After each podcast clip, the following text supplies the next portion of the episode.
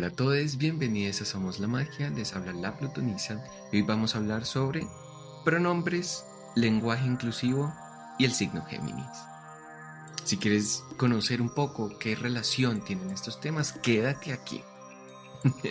Bien, entonces por supuesto estamos celebrando junio, el mes del orgullo. Junio también es temporada Géminis, entonces he pensado en, en aprovechar este momento energético para hablar de este famoso tema del lenguaje inclusivo que siento que, genera un poquito de controversia. Bien, entonces, empecemos por Géminis. Y empecemos por, antes de hablar de Géminis, hablemos del antecedente de Géminis, ¿no? Lo que viene antes, que es Tauro. Tauro es un signo de tierra, es un signo que rige lo material, rige lo, lo palpable, lo que existe en el mundo físico 3D, ¿no? observable, eso es Tauro. Y dentro, de, dentro del desarrollo humano, la etapa de Tauro es la etapa en la que entendemos el concepto de pertenencia y empezamos a decir como esto es mío. ¿No? Entonces, cuando el bebé dice, este es mi juguete, esto me pertenece, ¿no? Esta es mi cobija, esta es mi casa. Eso es Tauro. Bien. ¿Y Géminis? ¿Qué es Géminis? Géminis es un signo de aire, por lo tanto es un signo sociable, es un signo comunicativo, también es el signo que rige la palabra, el lenguaje. Y lo que hace Géminis es realizar la tarea taurina a través de la palabra. ¿Cómo así? La etapa Géminis es cuando el bebé se da cuenta que cuando habla, manifiesta. Cuando dice mamá, cuando dice tengo hambre, cuando dice por favor, ocurre algo, obtiene algo, le dan comida, le dan el juguete, ¿no? Entonces, es la manifestación de lo taurino. A través de la palabra yo obtengo algo concreto, yo construyo mi mundo, ¿no? A través de la palabra. Y la palabra es un mecanismo, el lenguaje es un mecanismo de intercambio entre mi yo y la otra edad, mi yo y el mundo externo. ¿Vale? Eso es la lección de Géminis. Bien. Ahora, el lenguaje para la experiencia humana es fundamental. Fundamental.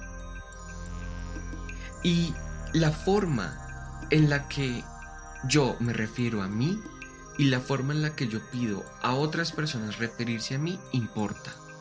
Esto no es un tema banal, no es un tema superficial, no es un tema ahí como, como sin importancia. No, la palabra crea realidades. La palabra construye o destruye. Y aquí es donde radica la importancia del utilizar los pronombres correctos para cada persona. Preguntarlos. Nuestra sociedad no nos ha acostumbrado a preguntar los pronombres, ¿cierto? Eso, eso no es una práctica usual. ¿A qué nos han acostumbrado?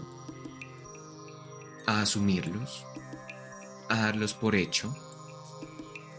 Pero como estamos en un cambio energético, como estamos en una situación como la que estamos viviendo ahora, pues un poco es, la, llamada del universo a, hacernos despertar frente a esto y, facilitar en nosotros un cambio. ¿En qué radica ese cambio? Radica en el reconocimiento de la identidad de las personas, en el reconocimiento de que es posible que una persona se identifique de una forma diferente a la que yo tengo la costumbre de ver. Entonces, quiero decir aquí que cuando tú preguntas los pronombres de alguien y los respetas, ese acto es, es un acto que construye, que valida, que da espacio a la tolerancia, a la aceptación a la visibilización y no es para nada un hecho como banal. Bien. Ahora, Géminis representa la diversidad. Géminis, que es el primer signo en el que aparece un arquetipo humano en el zodiaco, ¿no? Porque a ver, antes de Géminis viene Aries, que es el carnero, luego viene Tauro, que es el toro, y en Géminis tenemos figuras humanas. Y justo es el signo que representa la diversidad. Y esto esto tiene que decir algo, esto tiene que significar algo. Y, una posible interpretación de esto es que, claro, lo, lo geminiano reconoce la variedad, ¿vale? Y reconoce la flexibilidad. Géminis es un signo mutable de aire, es el signo que modifica, adapta, cambia, permite eh, la actualización de qué? Del lenguaje. Entonces no podemos concebir el lenguaje como algo rígido, algo estático, algo que está marcado por la tradición. No, el lenguaje está sujeto al cambio, es adaptable. Entonces, miren, con la mano en el corazón yo reconozco que el lenguaje inclusivo puede ser un poco incómodo de utilizar al principio. Ponerle E en vez de, o sea, ponerle E a palabras que, siempre toda la vida hemos utilizado con A o con O es un poquito incómodo al principio, yo sé. A, a, mí, a mí también me pasa.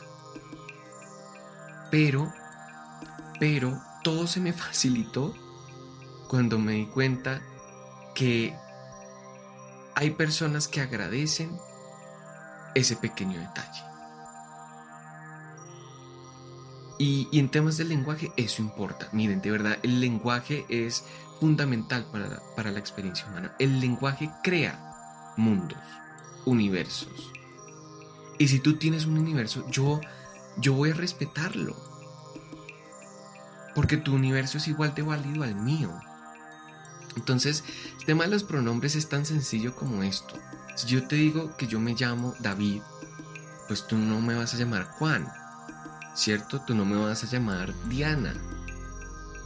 Y, y, si tú me dices como, no, yo te voy a llamar Juan porque es que para mí tú tienes cara de Juan, es exactamente lo mismo cuando a una persona trans le dicen como, no, tu nombre no es Diana, es David. Porque yo te veo David. Entonces, solo quiero decir que el lenguaje inclusivo puede ser incómodo, pero te digo una cosa, tiene un efecto, y ese efecto es la validación de la identidad de una persona. Tú afirmas a una persona cuando preguntas sus pronombres, cuando respetas la forma en la que quiere ser reconocido, reconocida, reconocido. ¿Vale? Y eso construye es lo que quería compartir el día de hoy. El lenguaje inclusivo construye, reconoce, valida. Y la verdad es algo que yo como persona diversa valoro mucho. Yo valoro cuando a mí me, me hacen esta pregunta, me preguntan, bueno, ¿y cómo, cómo me refiero a ti? Eso es un acto de respeto, de decencia, de diplomacia de, de civismo. Y espero que, que el episodio de hoy haya plantado una semilla, una, una cuestión, un interrogante sobre qué aproxima, aproximación tenemos frente a los pronombres y el lenguaje inclusivo. Muchas gracias por acompañarme el día de hoy. Yo soy la Plutonisa, ustedes son la magia y hasta el próximo.